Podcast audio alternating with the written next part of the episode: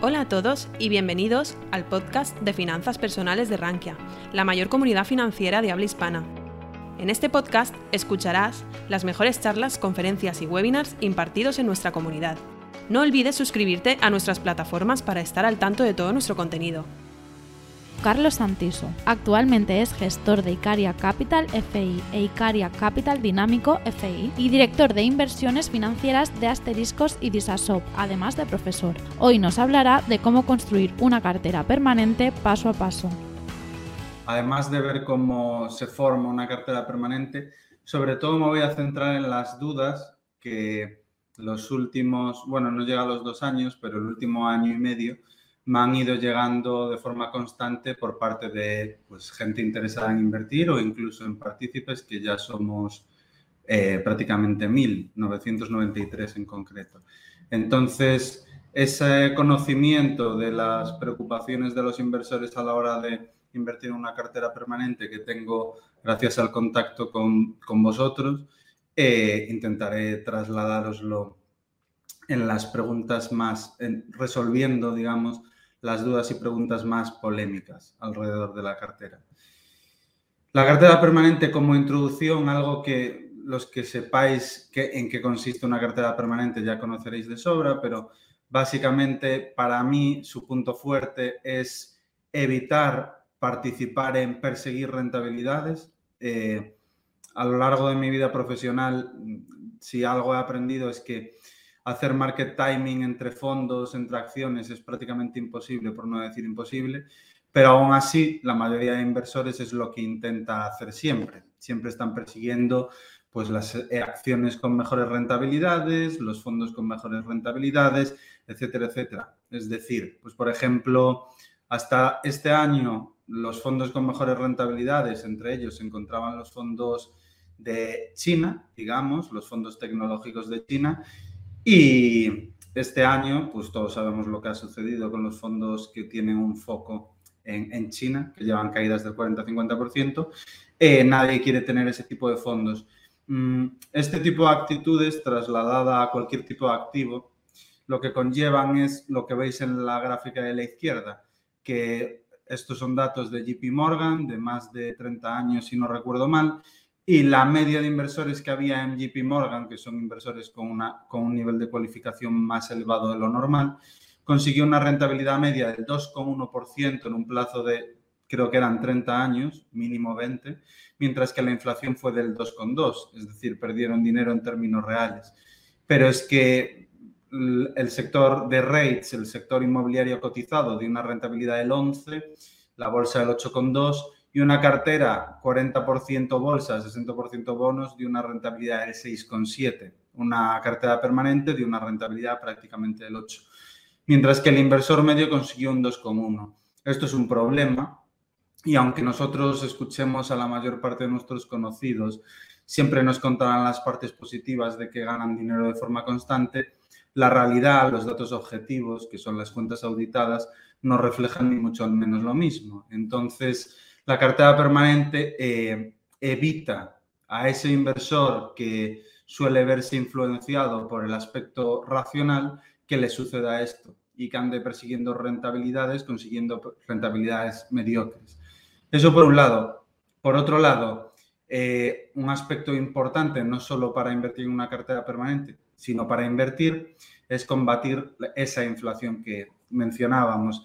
Esto es la evolución de un dólar si nosotros tuviésemos un dólar en 1973, a día de hoy ese dólar, en términos adquisitivos, podría comprar un 80% menos de objetos, de bienes, de los que podía comprar en el 74. Es decir, nuestra cesta de la compra del 74 a hoy se ha reducido en un 80% con el mismo dinero. Eso es la inflación, aunque no la veamos, es uno de los eh, fenómenos más peligrosos para, el ahorrador. ¿Qué conseguimos con la cartera permanente? Eliminar el aspecto emocional y combatir la inflación. Conseguir rentabilidad con una adecuada gestión del riesgo. Sobre todo, otro aspecto muy importante es que las matemáticas son como son y para recuperar una caída del 50% hace falta una subida del 100%. para recuperar una caída del 70%, que por ejemplo en 1929 fue superior a ella, hace falta subir un 233%. Mm, ya no solo es que mm, conlleve muchos años recuperar caídas de, este calibre, la media de recuperación de las crisis está en torno a los cinco años, sino que mucha gente cuando llega a estos niveles, al 40-50%, vende y recuperar ese capital, una vez vendido en el peor momento, es muy complicado. Estamos hablando de una subida al 100%. Entonces, dependiendo del perfil que tengamos, hay que intentar huir de que sucedan estas cosas. Si más bien nos movemos en pérdidas latentes de entre el 10 y el 20%, que es lo que se mueve en la cartera permanente, las subidas necesarias para recuperar van desde el 11 al 25, nada que ver con el 100 y 233% que veíamos. La cartera permanente, como veremos, está formada por cuatro activos. Dos de ellos son bastante volátiles, diría que muy volátiles. Uno de ellos es la bolsa, que es la, la curva que vemos aquí. Perdón, aquí por encima, esto es la, la crisis de 1979 y demás y otro de ellos es el oro. Entonces, vemos dos activos muy volátiles, también vemos la curva de los bonos, que es mucho menos volátil, pero en cambio la curva de la cartera permanente, que es la negra oscura, es muchísimo más estable. Algo formado por activos de alto riesgo, como puede ser la bolsa y el oro, por estar totalmente descorrelacionado entre sí, aunque no es una descorrelación perfecta, pero son activos que en el largo plazo descorrelacionan muy bien, fijaros que las curvas son prácticamente opuestas, consiguen que la media de sus rentabilidades eh, sea estable, nos dé lo que vemos con la cartera permanente, que es una curva con mucha menos volatilidad y muchas menos pérdidas, que es lo que veremos más adelante. ¿Cómo se forma una cartera permanente? Al final se forma con cuatro activos principalmente, con un 25% en oro, un 25% en efectivo, un 25% en acciones y un 25% en bonos AAA de máxima seguridad crediticia. Y al final, estos cuatro activos, como veremos en detalle y en profundidad, lo único que intentan es que la cartera en conjunto abarque el 100% de las posibilidades del ciclo económico. Es decir, suceda lo que suceda en la economía, tengamos una alta inflación, tengamos un periodo de deflación, tengamos una crisis, suceda lo que suceda, haya al menos un activo que lo haga bien para compensar las pérdidas del resto de activos. Esto lo que deriva es que tengamos la curva negra, que es una curva mucho más estable que la del resto de activos en, los que podemos invertir. Luego veremos qué activo lo hace bien en qué determinado momento del ciclo, que digamos que es la parte más importante de entender una cartera permanente. Escenarios y rentabilidades. Entrando en los escenarios y rentabilidades, y así entendemos el por qué hay esos cuatro activos, este gráfico que lo ideamos nosotros tiene en cuenta, por un lado, si la economía crece, que es el eje horizontal, el eje de las X hacia la derecha crece, el eje horizontal de las X a la izquierda decrece y los tipos reales hacia arriba crecen o decrecen hacia abajo. Vale. Por un lado hay que entender, crecimiento es crecimiento económico, es PIB, es eh, prosperidad, no tiene mucha ciencia, el eje horizontal, y el eje vertical sí que tiene un poquillo más de ciencia. Los tipos reales son los tipos de interés que nosotros conocemos, pues vosotros la mayoría sabréis que ahora mismo los tipos de interés están en el 0%, los tipos de interés menos la inflación. Si los tipos de interés están en el 0 y la inflación está en el 5, como es actualmente, los tipos reales son del menos 5%. Ese sería el tipo real.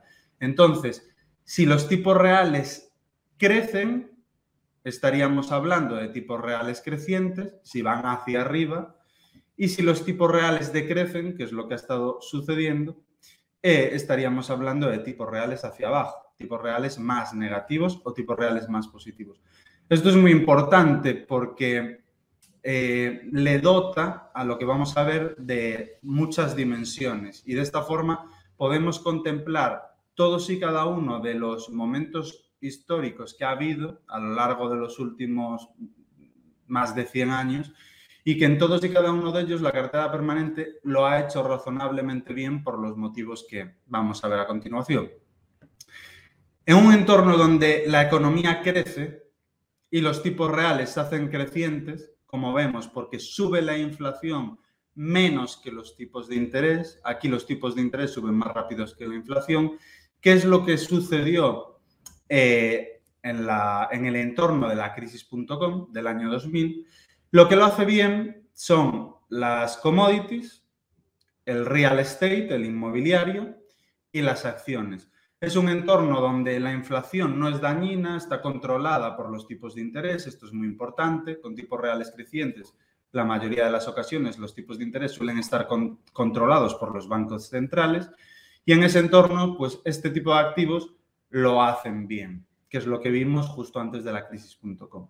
En cambio, si tenemos un escenario donde la economía crece, pero los tipos reales decrecen, suele ser porque la inflación sube más que los tipos nominales, que es un poco lo que vemos que está sucediendo ahora mismo.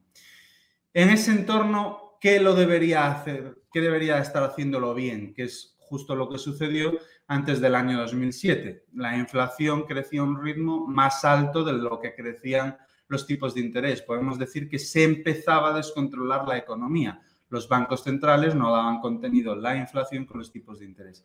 En ese tipo de entorno lo hace muy bien el oro. Yo creo que el oro en 2007 fue el activo que mejor lo hizo. Las materias primas, justo antes de que colapse la economía, lo van a hacer muy bien. El real estate y las acciones. Y tendríamos de aquí a la derecha dos escenarios que no tienen demasiado que ver donde lo hacen bien eh, diferentes activos. Aquí entraría el oro, que yo diría que fue el activo que mejor lo hizo.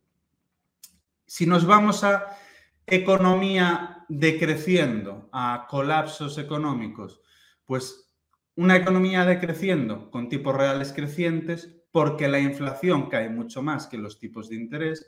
En 2008 los tipos de interés empezaron a bajar, pero no al ritmo del 0% de golpe, eso fue posteriormente. La inflación eh, literalmente se evaporó, no existía inflación en 2008, empezaron a bajar los tipos para reactivar la economía y en este entorno lo que mejor lo hace es el efectivo, el dinero como tal, invertido en depósitos, en letras del tesoro, en activos que sean muy líquidos a corto plazo, bonos a corto, medio plazo y faltaría también bonos a largo plazo, que fue lo que mejor lo hizo. De hecho, mientras que la bolsa cayó un 55%, los bonos de largo plazo subían un 25% en 2008.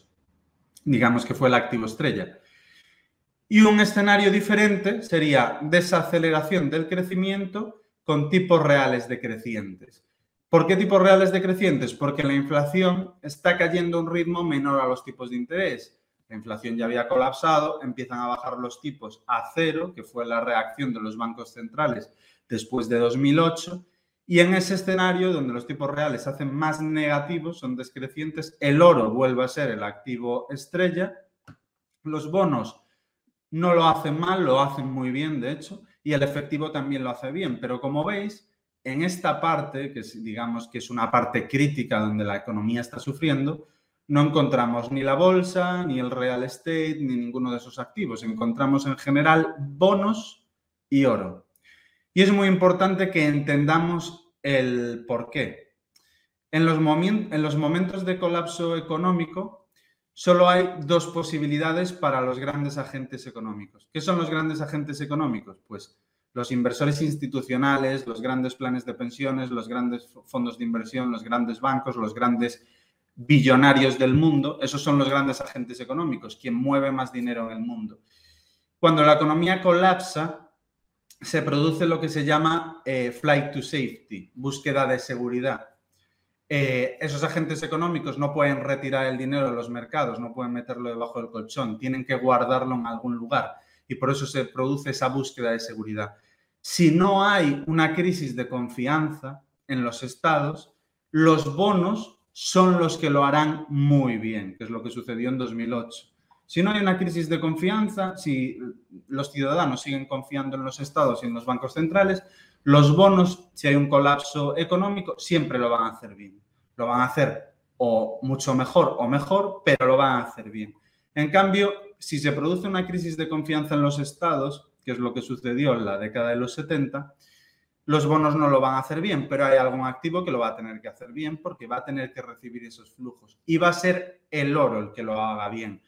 El oro en la crisis de, o sea, en la década de los 70 multiplicó por 15, 17 veces su valor. No solo porque se rompió el patrón oro, sino por lo que os estoy comentando. Hubo una gran crisis de confianza en el dólar y en definitiva en las monedas y fue el oro el que acaparó la mayor parte de flujos. Por lo tanto, siempre que tengamos una crisis severa, donde hay un colapso económico, hay dos lugares donde refugiarse, o los bonos o el oro, no hay más. Eso es el motivo por el que es absolutamente imprescindible que una cartera permanente incluya o ambos, o sea, que cubras ambos escenarios, porque es imposible saber si va a haber una crisis de confianza con antelación o no, es algo que no podemos prever. Ahora veamos los escenarios menos habituales, pero que también se han dado en el siglo XIX se han dado en algunos casos y en la década de los 70 también. Si tenemos una economía creciendo, con tipos reales crecientes, pero con inflación cayendo, es extraño que la economía crezca y la inflación caiga, pero puede suceder, es lo que se llama deflación procíclica, crecimiento económico con deflación. Es bastante incómodo en general para los inversores. En ese escenario que ocurrió en el siglo XIX, lo que mejor lo hizo fue la bolsa, los bonos y el efectivo. Pero sobre todo los bonos y el efectivo lo hicieron eh, de forma espectacular. Es un entorno económico muy incómodo. Y si tenemos crecimiento económico con tipos reales decrecientes y deflación procíclica, donde los tipos caen mucho más que la inflación, otra vez tendremos que el efectivo, los bonos, grandes beneficiados y las acciones lo van a hacer bien. Como veis, en este escenario los bonos y el efectivo son muy importantes. Igual que veíamos antes otros dos donde eran muy importantes, aquí tenemos otros dos donde también lo son. Y si nos vamos a crisis económicas o momentos en los que la economía no crece, como la subida de tipos de Volcker, donde los tipos subieron mucho más fuerte que la inflación, y eso que la inflación ya era alta de por sí, pero se llevaron los tipos muy, muy arriba para ver si eran capaces de controlar la economía. Tan solo el efectivo fue capaz de lidiar bien con esta situación, porque el efectivo supone que cada vez puedas invertir en un depósito, una letra del tesoro a corto plazo a un tipo más elevado, por lo que vas combatiendo la inflación. En cambio, la bolsa y demás activos, incluido el oro, no lo han hecho bien en ese tipo de entorno. Aquí ha sido clave absolutamente tener efectivo. Y en la estanflación de los 70, que es un momento muy complicado para la economía, solo el oro lo hizo bien en términos reales, donde la inflación subió muy por encima de los tipos de interés, tipos reales decrecientes. Aquí fue en donde el oro multiplicó por 15, 17 veces. Entonces, como hemos visto, eh, ocho diferentes etapas económicas que no tienen nada que ver entre sí, son totalmente diferentes y es difícil encontrar más combinaciones que las mencionadas. Y la cartera permanente tiene como mínimo un activo que lo hace bien y ese es el motivo por las que en ese periodo analizado desde 1973 una cartera permanente lo hace muy bien. Es principalmente es el motivo que contempla todos los posibles escenarios. Un resumen de todo lo visto, pues vemos como el retorno anualizado, os voy a decir en términos reales, porque en términos nominales, sin descontar la inflación, es muy engañoso. Y me explico. Eh, tú si consigues una rentabilidad del 10% durante 10 años, pero la inflación es del 10%, no has ganado dinero. Tu capacidad adquisitiva después de 10 años es la misma que 10 años antes, te has quedado igual. Entonces, es mucho más sencillo generar rentabilidad alta en entornos de inflación elevada que en entornos de inflación eh, contenida. Por eso, para mí, una métrica que tiene mucha más eh, mm, sentido, mucho más coherencia, es la rentabilidad real, descontando inflación. Nosotros si vemos la rentabilidad anual de las acciones del 72 al 79, decimos, pues bueno, lo hicieron bien, un 5% anual no está mal. Pero en términos reales, hemos estado perdiendo durante siete años eh, capacidad adquisitiva a un ritmo del 3% anual, que no es poco. Estamos hablando de una pérdida del 30-40% en cuanto a capacidad adquisitiva.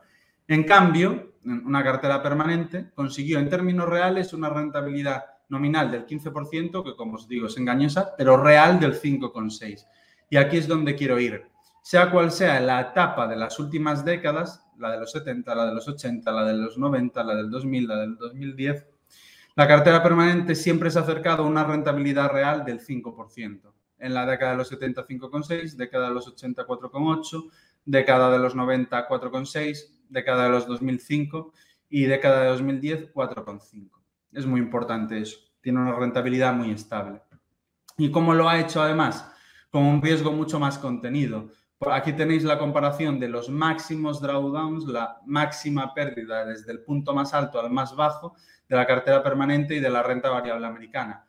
En la década de los 70 el máximo drawdown fue un 12% y en la bolsa americana del 45%. En el Black Monday, que la bolsa llegó a caer en un día un 20%, la cartera permanente cayó un 6% y la bolsa en ese periodo cayó un 30%. En la crisis financiera o en la crisis.com, la cartera permanente cayó un 6, un 12 y la bolsa cayó un 50 y un 55. Y en el COVID llegó a caer un 9,6 y la bolsa americana un 34,1. Como veis, no es justo compararlo porque al final la cartera permanente tan solo tiene un 25% en bolsa, por lo que no es bolsa. Sería lo mismo que compararlo con oro o compararlo con efectivo, dado que tiene la misma proporción. Pero para que os hagáis una idea del diferente riesgo que conlleva, eh, creo que es bastante interesante.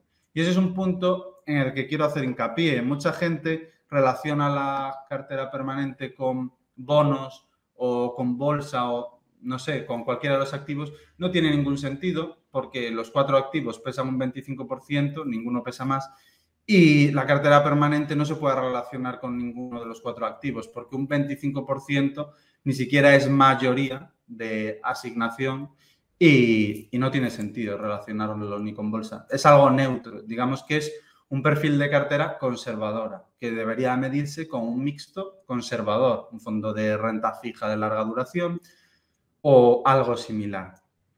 Para comprobar la robustez de la cartera permanente, algo que hice en su día que me pareció muy interesante fue componer las carteras permanentes de diferentes zonas del mundo. En, en total compuse más de 10 carteras permanentes pero os enseño las que me parecieron más interesantes, que son estas cuatro. Fijaros cómo la cartera permanente tiene una recta muchísimo más estable que la bolsa de la zona. Aquí cartera permanente Australia contra bolsa Australia, cartera permanente Suiza contra bolsa Suiza, cartera permanente japonesa contra bolsa japonesa y cartera permanente de Canadá contra bolsa Canadá. Siempre va a ser más estable, siempre va a tener menos volatilidad y siempre va a tener un perfil de riesgo inferior a la bolsa. Eh, también no existe nada gratuito. Al tener un perfil de riesgo notablemente más bajo, digamos que de la mitad o incluso un tercio, la rentabilidad también debería ser menor. No siempre lo ha sido. Eh, fijaros en el caso de la bolsa japonesa, la cartera permanente tiene una rentabilidad sustancialmente mayor. En los últimos desde el 73, la cartera permanente americana y europea tiene una rentabilidad equivalente a la de la bolsa prácticamente, pero no debería ser así. Debería de ser más rentable la bolsa siempre porque tiene un riesgo muy superior y a mayor riesgo deberíamos de encontrar mayor rentabilidad. No siempre. A veces hay activos con alto riesgo que su rentabilidad puede acabar siendo cero, pero suele ir de la mano siempre y cuando acertemos con el activo en el que invertimos. Y una síntesis de todos esos datos, pues la rentabilidad nominal de la cartera permanente australiana fue de un 8,6 y de la bolsa australiana un 10,15, pero la volatilidad fue de casi un tercio, 5,94 para la cartera permanente, 16. Y sobre todo, y en lo que me voy a fijar más, lo más importante, el máximo drawdown es de cuatro veces menos en la cartera permanente, digamos que el peor periodo de pérdidas latentes, un 11% contra un 45%, Y lo que duró ese máximo drawdown, en el caso de la cartera permanente australiana, fue un año y ocho meses, y en el caso de la bolsa, cinco años y seis meses, que cambia sustancialmente el asunto. Pero si nos vamos a la cartera, a la bolsa que más problemas ha tenido los últimos 30 años, que es la japonesa, y podríamos ver un caso similar en Europa y en Estados Unidos, ¿por qué no? Eh, eh, digamos que aquí es donde vemos más la importancia de mm, no asumir demasiados riesgos, me explico. La volatilidad de la cartera permanente japonesa es de un 6,66 y de la bolsa de un 19, es eh, el triple de volátil, pero el máximo drawdown de la cartera permanente japonesa es de un 20 y de la bolsa es de un 67. Y ahora viene lo que es realmente crítico. Lo que tardaste en recuperar ese 67% de pérdida fueron 31 años, en el caso de la bolsa japonesa, y en el caso de la cartera permanente de Japón, cuatro años y medio. Ahí está la gran diferencia. Si nos vamos a la cartera permanente de Canadá, pues un año y diez meses contra cinco años, la de Suiza un año y diez meses contra seis años y cuatro meses. En definitiva, el camino va a ser muchísimo más tranquilo, que no tiene por qué ser más rentable, pero sí más tranquilo.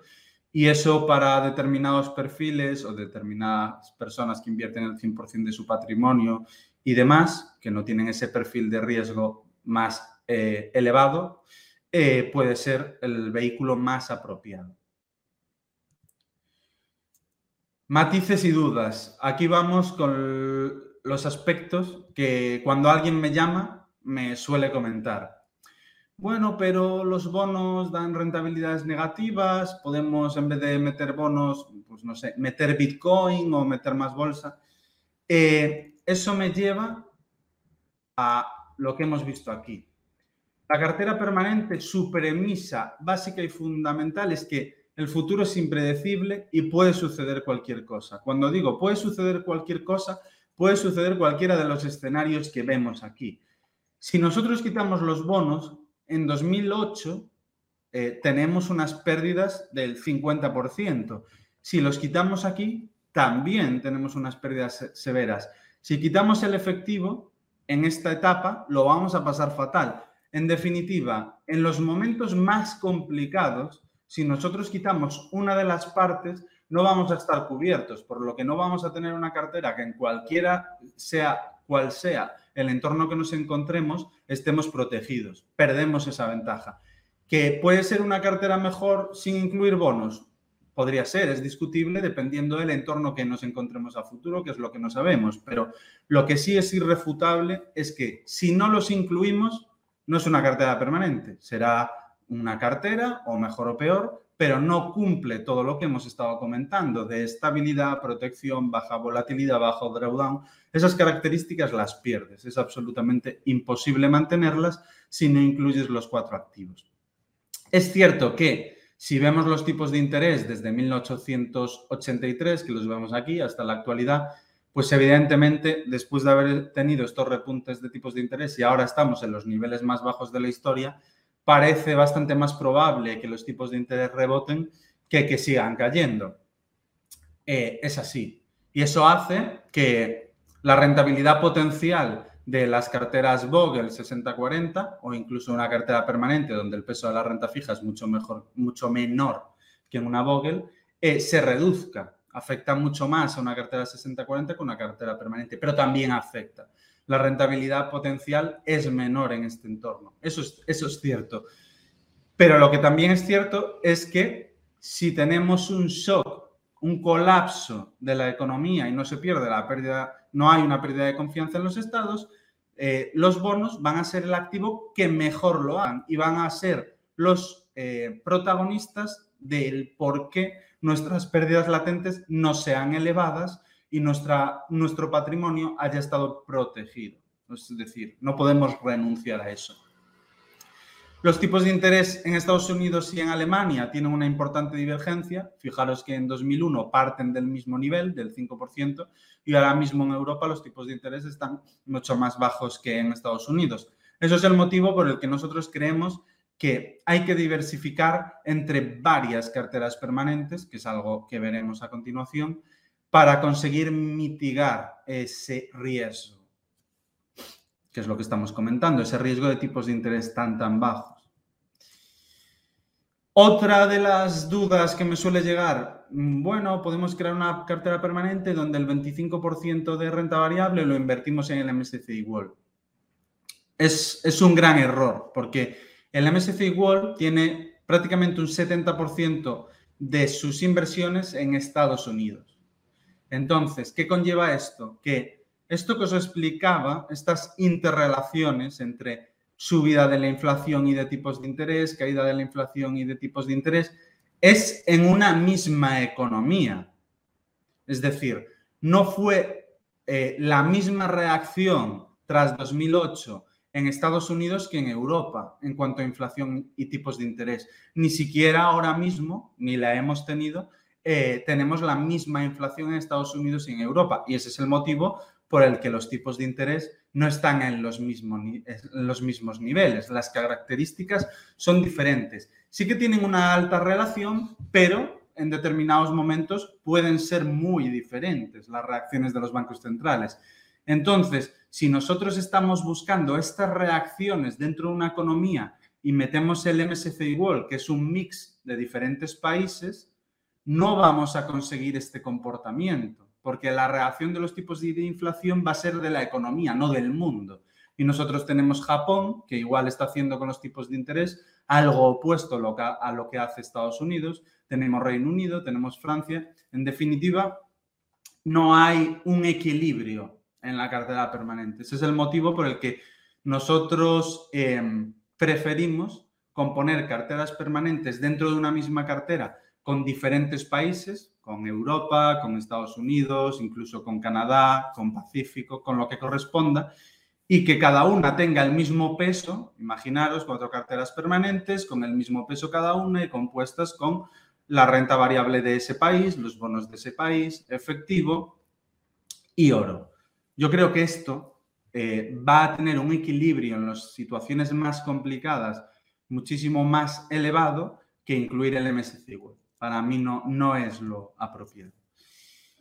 Nosotros en la parte de renta variable incluimos renta variable de los principales índices, que al final son índices de compañías de gran capitalización, pues el SP500 son grandes compañías, el Eurostock son grandes compañías. En definitiva, los índices más representativos son compañías muy grandes. Además de acompañar la parte, ese 25 de renta variable, 25% de renta variable, además de acompañarlo de compañías grandes, lo acompañamos también de compañías pequeñas, porque son también una parte muy representativa de la economía, las, las compañías pequeñas. Y sobre todo porque en las burbujas sectoriales, y lo podemos ver en la crisis del año 2000, suelen ser menos susceptibles de sufrir esas burbujas. Y aunque tienen una volatilidad superior, Sí que es cierto que en periodos, fijaros que en un periodo a 10 años, el índice de USA Small Caps, de Small Caps de Estados Unidos, lo hizo bastante mejor que el índice de Big Caps de Estados Unidos. ¿Por qué? Porque era una burbuja sectorial donde las compañías de mayor peso eran las más expuestas a la burbuja en el año 2000. Entonces, creemos que esa combinación de grandes compañías con pequeñas compañías en la parte de renta variable aporta un extra de diversificación y de equilibrio que es bastante interesante y sobre todo es más representativo de la economía, porque en la economía las pequeñas compañías, que son mayoría, tienen un gran peso. Y bueno, otra de las dudas que sé que surgirá en la parte de dudas y ya me adelanto a, darla porque siempre la recibo, ¿es el Bitcoin una amenaza real para la cartera permanente? Eh, no, en mi opinión no, porque el oro es, eh, digamos que es el activo con mayor histórico de todos los que existen. Siempre ha tenido la función de reserva de valor, siempre ha servido como, como medio de intercambio y es porque tiene unas características físicas que son únicas y eso no lo, eso no lo tiene el Bitcoin. El Bitcoin es una, mm, digamos que es una reacción al abuso de los bancos centrales de los últimos años y tiene su cierto sentido macroeconómico, pero en mi opinión, en ninguno de los escenarios podrá sustituir al oro. En el mejor de los escenarios podría convivir con el oro. Esto significa que para que un activo pueda permanecer eh, pertenecer a la cartera permanente, fijaros que los cuatro activos que pertenecen a la cartera permanente son los cuatro activos con más historia en los mercados financieros. Hablamos del efectivo, hablamos del oro, hablamos de la bolsa y de los bonos. Son los cuatro activos más líquidos y con más historia. Para que el Bitcoin pudiese entrar en una cartera permanente, tendría que eliminarse la mayoría de las incertidumbres que le rodean, que son muchas, lo cual aportaría que no tuviese la misma volatilidad que tiene hoy, que la volatilidad del Bitcoin pues debe rondar el 100%. Se redujese sustancialmente su volatilidad a la del oro o la bolsa, al 15-20%, y en ese, en ese momento donde no existen incertidumbres y su papel, su lugar ya está definido en la economía, sí que podría contemplarse o estudiarse la inclusión en una cartera permanente. Pero para eso quedan muchos años. O sea, yo diría que bastante más de una década para que se dé, para que se dé ese caso. A día de hoy no tiene cabida porque la cartera permanente no busca en ningún caso tener la rentabilidad más elevada. Lo que busca es tener la rentabilidad más estable y protección de cara al patrimonio. Y a día de hoy el Bitcoin tiene lugar en muchas carteras, a nosotros nos parece un activo interesante, pero no una cartera permanente. Por lo que si un particular siente la necesidad de tener Bitcoin, lo apropiado sería tener su cartera permanente y por fuera, pues un 2,5, un 5% en Bitcoin. Esto sería la alternativa, en mi opinión, más coherente, pero nunca la inclusión en la propia cartera permanente. Otra de las dudas que llega es que tener una posición de liquidez del 25% es ineficiente, no sería mejor invertirlo en bolsa o en real estate o no. El cash hay determinados momentos como el que vimos en en los círculos de los diferentes entornos económicos, donde es el único activo que funciona bien, el único. Si la economía decrece y los tipos de interés suben mucho más fuerte que la inflación, que son medidas que hay en determinados momentos que se tienen que tomar, el efectivo va a ser el único que nos proteja. Entonces, como la premisa de la que parte la cartera permanente es, ante todo, protección y rentabilidad, no podemos utilizar esa liquidez. No solo porque nos proteja en esos momentos, sino porque también es parte importante de lo que dota equilibrio a la cartera permanente. Tener ese 25% de liquidez nos permite que cuando algunos activos caen mucho, tienen severas caídas, podamos utilizar esa liquidez para comprarlos a precios mucho más bajos. Al final rebalanceando, lo que nos aporta un extra de rentabilidad muy, muy interesante. Si no tenemos esa liquidez, no vamos a tener esa posibilidad y cuando haya activos que caigan mucho, tendremos que vender otros, pero no tendremos la liquidez para poder utilizarla e invertirla directamente, directamente en esos activos.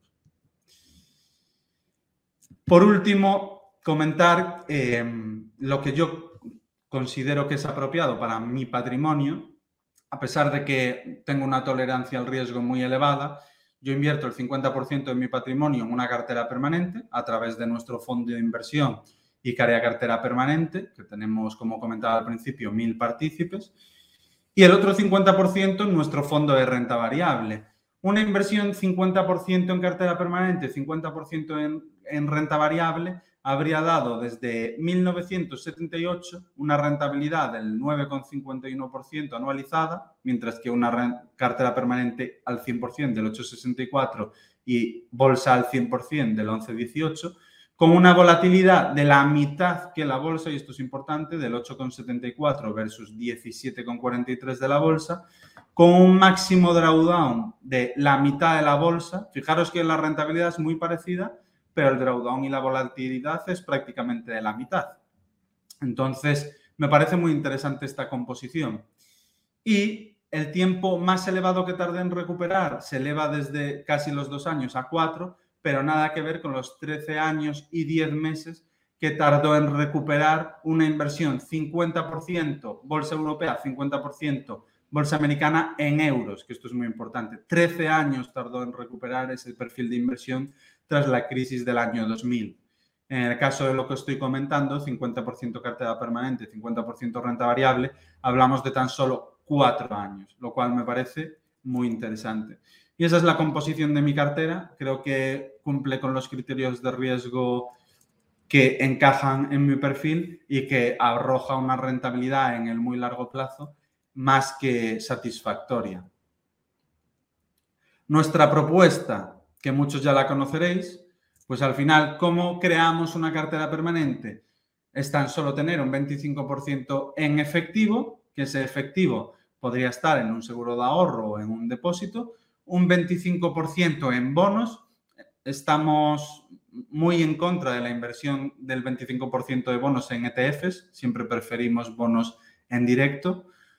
Un 25% en ETF de renta variable, de la geografía que hayamos escogido, si es Europa, Europa, si es Estados Unidos, Unidos, y un 25% en un ETF de oro. Eso nos daría una cartera permanente. ¿Nosotros qué hacemos? Como os comentaba al principio, una forma de eliminar riesgos de forma gratuita, no tiene un coste en forma de rentabilidad, es diversificar en varias carteras permanentes. Nosotros lo hicimos en dos, pero incluso podría hacerse en más.